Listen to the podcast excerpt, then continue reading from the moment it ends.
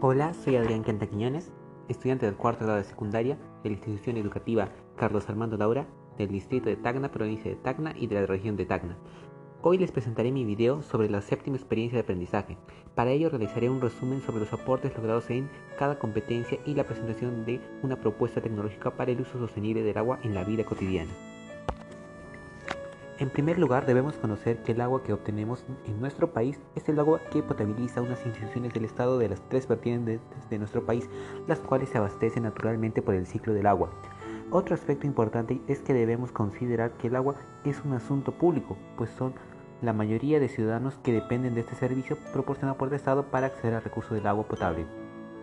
También en el caso del Perú debemos saber que existe un déficit hídrico, ya que debido a la falta de lluvias existe una posibilidad de escasez de agua para el consumo que se destina para las personas y la agricultura.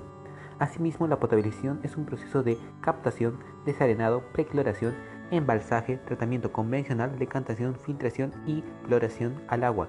Sin embargo, nosotros también podemos participar en la captación del agua a través del método de las dosis.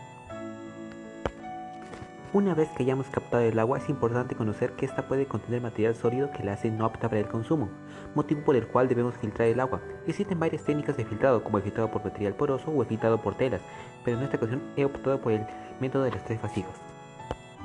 Para lo cual tuve que obtener las tres vasijas o contenedores, luego vertir el agua en un contenedor, esperar a que se asiente y repetir con los otros dos contenedores.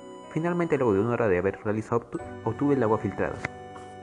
Al inicio noté que el filtrador no estaba realizando correctamente su trabajo, pues no noté que el color del agua cambiara tanto y que este normal dejaba entrar algunas piedritas pequeñas. Por ello tuve que poner una tela sobre los contenedores para que al echar el agua, ésta se filtre mejor.